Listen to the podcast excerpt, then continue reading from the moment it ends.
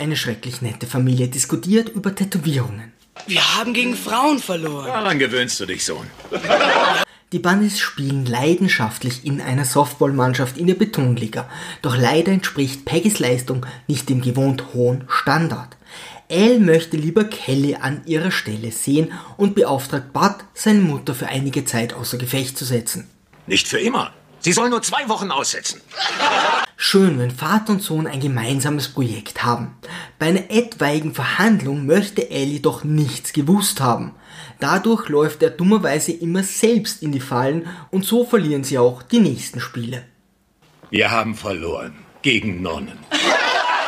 Kelly hat sich überraschend in einen Jungen verliebt, der gerne in Restaurants Schaben und das Essen mischt.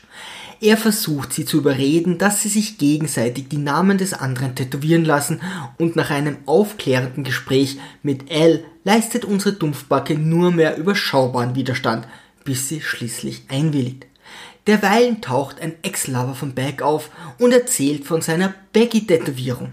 Leider hat ihn unsere Heldin beim Abschlussball versetzt und deshalb blieb ihm nichts anderes übrig, als eine fette Peggy zu heiraten.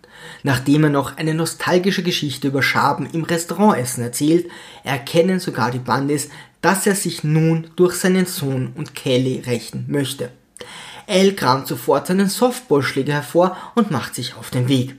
Derweilen kommt Kelly nach Hause und erzählt, dass sie sich während dem Tätowieren ihres Freundes in einen Pizzaboten verliebt hat und abgehauen ist. Ich habe mich dir nie näher gefühlt. Jetzt, wo diese beiden Laschis Tätowierungen haben.